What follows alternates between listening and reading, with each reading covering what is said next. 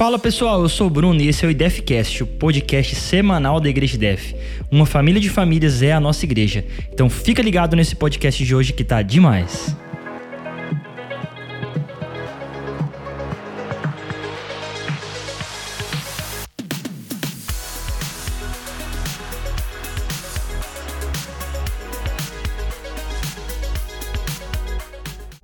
Fala pessoal, hoje estamos aqui, especial esse podcast, porque eu tenho a presença do Pastor Altran com a gente. É o cara das palavras maravilhosas e ele vai compartilhar um pouco com o que nós falamos aí na quarta-feira do Formando Faróis. Ele trouxe uma revelação incrível sobre a parábola dos talentos. Então segura aí que tem coisa boa chegando, hein? Fala aí, pastor, já dá um oi pro pessoal. E aí, galera da Igreja do Avivamento, eu gostaria que você é, permanecesse atento para ouvir o que nós temos a ministrar para você nesse podcast, que tem muita coisa boa para se colocar tanto na nossa prática de vida, quanto também de ensinar para aqueles que necessitam. Pessoal, então tá lá em Mateus 25, né, a partir do versículo 14, a parábola dos três servos. É, essa história conta sobre um senhor que deixou com os seus três empregados parte dos seus bens. Para um ele deixou cinco talentos, para outro ele deixou dois talentos e para outro ele deixou um talento. E aí o que acontece? A história diz que ele viajou por um bom tempo e quando ele volta, aqueles servos precisavam prestar contas do que eles tinham feito com o dinheiro. O que recebeu cinco fez a multiplicação lá e conseguiu mais cinco. Então ele eh, entregou para o seu senhor dez talentos. O outro que tinha pegado a quantia de dois o que acontece? Ele fez a multiplicação para mais dois. Agora, aquele que tinha um talento, o que, que ele fez? Ele escondeu esse talento, ele guardou, porque ele disse que o, que o senhor dele era muito severo e ele ia entregar para o senhor dele aquilo que ele tinha recebido de uma maneira, é, vamos dizer assim, zelosa, né? Mas na verdade, aquele cara ele foi reprovado pelo seu senhor porque ele deixou nas mãos deles para que eles pudessem multiplicar aquilo. E o Senhor ainda fala para ele assim: por que, que você não colocou com os banqueiros ou você não levou para algum lugar que pudesse multiplicar o meu dinheiro? Pega até aquilo que você não tem e dê para o que mais tem, porque até aquilo que a pessoa não tem é tirado dela quando ela é infiel. Então, o contexto, pastor, da história é esse. O que, que você tem para começar para a gente para falar aí sobre essa parábola? É importante entender, Bruno, que Deus ele não é injusto. Você veja que Deus ele confiou Deus não, aquele Senhor confiou. Que é a figura de Deus também. Sim, né? os seus talentos, né? Ou aquilo que ele tinha de dinheiro, a pessoas que eram empregados, que eram servos, que eram escravos até. Eles não tinham nem condição de terem aquilo, mas aquele Senhor, pelo seu bom coração e visando a capacidade de cada um, ele distribuiu cinco para um, dois para outro e um para outro. Ou seja, Deus não é injusto, ou aquele Senhor não foi injusto em dar cinco para aquele que não tivesse capacidade de multiplicar. Então, a primeira coisa que nós precisamos entender é que Deus, ele não é injusto. Ele vai nos dar a medida daquilo que nós podemos ou possamos multiplicar ou administrar. Se Deus está te dando um talento, é porque você está tendo a capacidade de administrar um talento. Se você se capacita para Deus te dar cinco, Deus vai te dar cinco. Então, é proporcional à sua preparação. A, oportunidade, pastor, vem para todo mundo. Agora, tá pronto ou não diz respeito a você, né? Já não é mais com Deus, certo? Certo. E é interessante, Bruno, que esse um que se acham que é pouco era simplesmente 20 anos de trabalho de um assalariado. Então não era pouco, era muito. Então a gente, quando olha essa parábola, diz: Poxa, mas um ganhou cinco, ganhou dois e um ganhou um. É, mas esse um equivale a 20 anos de trabalho, de salário. Então, o, precisamos entender que o pouco ele se torna muito quando nós levamos para essa questão daquilo que Deus nos dá. A capacidade que Deus nos dá muitas vezes, ah, mas é pouco. Não, não é pouco, não, é muito. É isso nós precisamos entender. Porque nós temos a, a intenção de questionar essa quantidade que foi dada: um, dois e cinco. Esse um, então, já era muita coisa. Então, hoje, o que Deus está te dando nesse momento para a sua vida Talvez você olhe e fale, ah, não é como eu queria. Mas saiba, é o melhor que ele tem para você nesse momento. Já é muito. Porque nós, como servos, Servo, essa palavra soa até bonito, mas servo, na verdade, é um empregado, é um escravo, que não tem direito nenhum. Se ele já está te dando o presente que é a vida, se ele já te dá o presente da salvação, se já é um, um talento gigantesco, já é o melhor presente que nós poderíamos ter recebido. Então, assim, aproveite isso e faça disso grandes coisas. Continuando, pastor, então aqui esse senhor ele veio e ele pediu uma prestação de contas dos seus servos. Então, assim, a gente tem que entender que tudo que nós temos, Deus um dia vai pedir contas disso. É porque, na realidade, Bruno, nada que nós temos é nosso. Nem a nossa própria vida é nossa, ela depende do Senhor. Então, quando Deus ele nos dá dons e talentos e até capacidade de multiplicar isso e ganhar, é, aqui na Terra que se fala muito nessa questão do metal vil, né? Quando a gente pensa nessas coisas, a gente pensa que é nosso. Mas nada é nosso, nós somos apenas gerenciadores ou administradores daquilo que o Senhor tem nos dado. Então nós temos que entender que prestaremos conta disso, porque não é nosso. Se você vê aqui no, no texto, aqui no versículo 14, ainda já no começo da história, fala assim: Ele reuniu seus servos e lhes confiou o seu dinheiro. Então, assim, Deus ele confiou a nós. Ele não nos deu, ele confiou. É diferente quando você dá algo para uma pessoa de confiar. Quando você confia, você espera um bom cuidado. Quando você dá, a pessoa faz daquilo que ela recebeu o que ela quiser. Agora, quando você confia algo a alguém, é porque você sabe que aquela pessoa tem capacidade de cuidar bem e te devolver tal qual você entregou para ela, ou melhor, né? Ou mais bem cuidado. É dessa forma. E aí, continuando, a gente tem que entender o seguinte: que esse Senhor, ele tem, é, ele representa Deus, né, na história. E a Bíblia diz que depois de bom tempo ele volta. Versículo 19 diz assim: Depois de muito tempo, o Senhor voltou de viagem e os chamou, os chamou para prestarem contas de como haviam usado o dinheiro. Aquele homem, ele falou assim que não, que o Senhor era muito severo, que ele não queria perder aquele dinheiro e tudo, e ele enterra aquilo. Isso pode, isso pode trazer para nós também o ensinamento de que Deus tem dado coisas para nós, talentos, oportunidades, e a gente tem enterrado muitas coisas.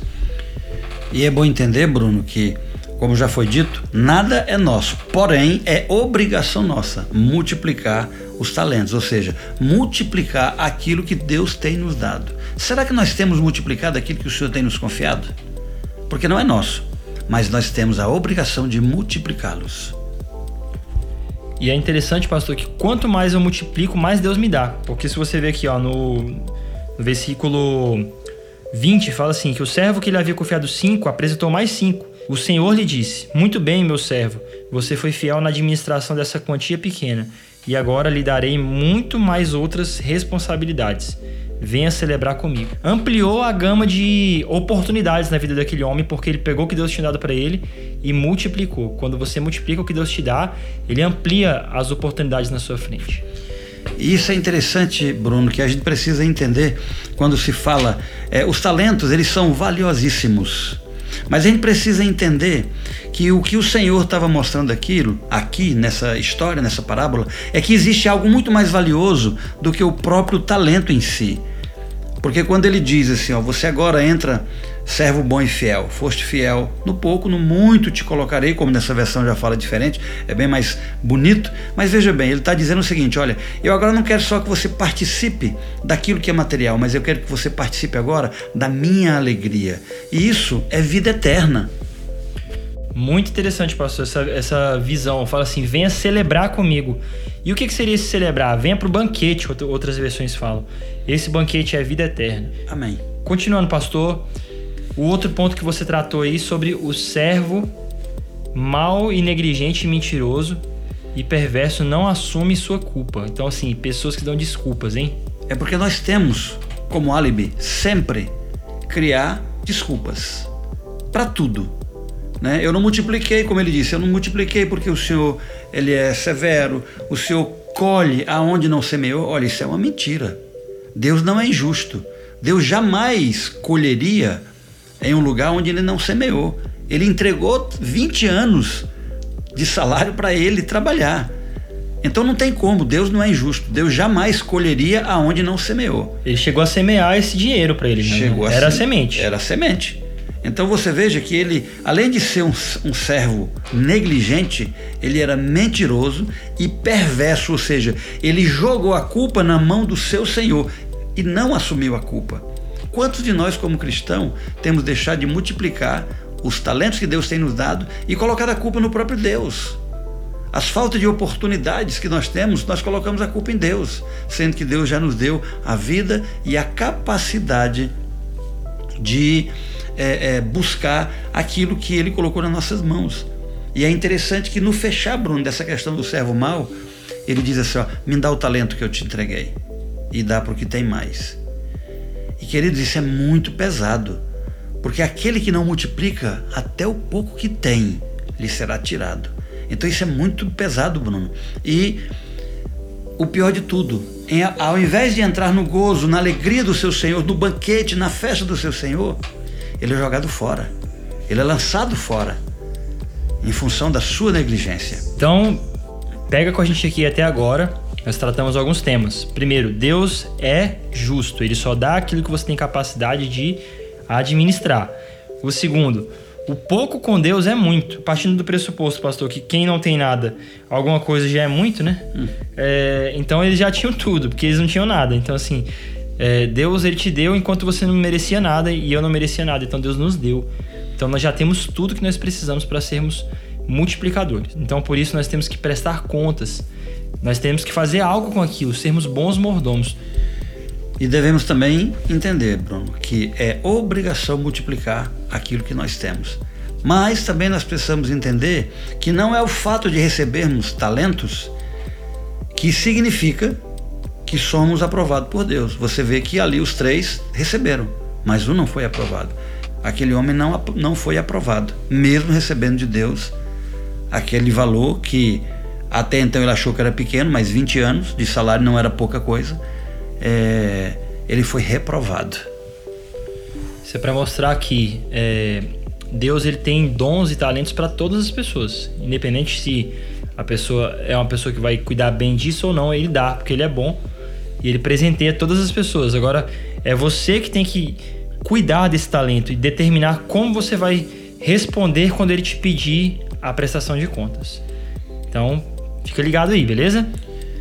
E Bruno, o interessante é que, diante de tudo isso que nós falamos aqui, eu fiquei me perguntando qual seria o significado disso tudo, de Senhor chegar, entregar os seus bens a esses servos. É, qual era o significado disso?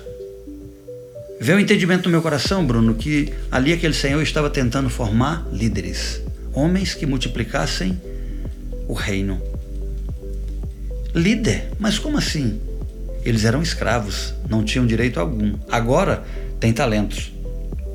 Então o Senhor estava dizendo: Eu estou formando líderes em vocês. Mas é interessante, Bruno, entender que para que você se torne líder, você precisa passar por algumas fases. E a primeira fase de um líder é o ventre, uma gestação. Todo líder precisa ser gerado. Se você quer ser algo, seja na igreja, seja no seu trabalho, seja no mundo secular, você precisa ser gerado para aquilo que você sonha. Não existe crescimento, não existe liderança se você primeiro não for gerado por alguém. E o segundo ponto, para que a gente possa ser um líder de confiança, como aquele homem acreditou naqueles seus servos, é que ele precisa, é, além do ventre, passar pela manjedoura. O que significa isso? Ele precisa deixar que alguém cuide dele. Depois da gestação, da geração e gestação, nascimento, ele precisa ser cuidado. Jesus foi cuidado. Jesus, como líder, que é o nosso exemplo, ele foi cuidado.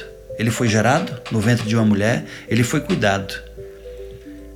Precisa que um líder se dê ao luxo de ser cuidado por alguém, para que ele venha logo depois passar por uma outra fase, que é o da carpintaria. O que significa isso?